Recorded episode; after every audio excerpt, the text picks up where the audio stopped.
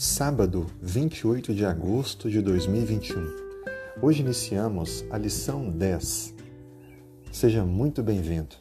O nosso tema da semana, descanso sabático. Hoje a introdução. O texto bíblico Levítico 23, verso 3. Seis dias vocês trabalharão, mas o sétimo dia será o sábado de descanso solene, santa convocação não façam nenhuma obra. É sábado dedicado ao Senhor, onde quer que vocês morarem. Infelizmente, ao longo da história, mesmo no meio cristão, sempre pessoas tentaram levantar argumentos contra a importância deste mandamento de Deus. Ele consta na lei de Deus. Está como um quarto dos dez mandamentos. Mas os argumentos eles tiveram variação. Argumentos que envolvem: ah, Jesus mudou o sábado para o domingo. Ah, Jesus aboliu o sábado. Paulo também anulou. Ah, os apóstolos substituíram o sábado pelo domingo, em homenagem à ressurreição de Jesus. Contudo, esses argumentos são todos infundados. Não há nenhuma referência bíblica que possa sustentá-los. Nos últimos tempos, têm surgido argumentos assim: ah, o nosso descanso sabático pode ser qualquer dia. O que importa é que você esteja com Deus.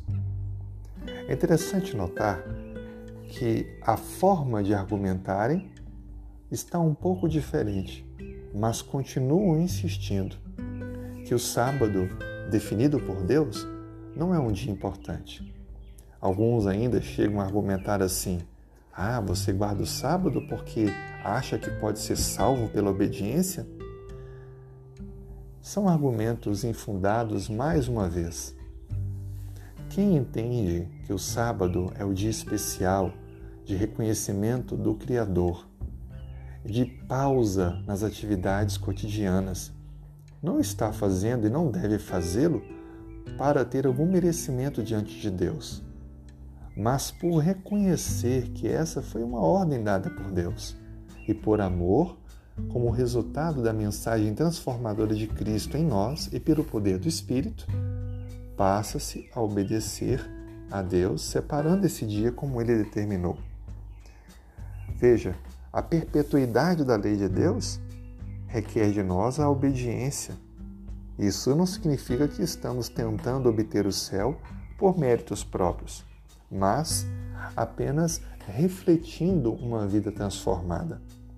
Assim sendo, durante essa semana, iremos aprofundar um pouco mais todas as referências bíblicas e argumentos para que possamos, de fato, fortalecer essa compreensão, tirar dúvidas e avançar nesse relacionamento de fidelidade e obediência a Deus.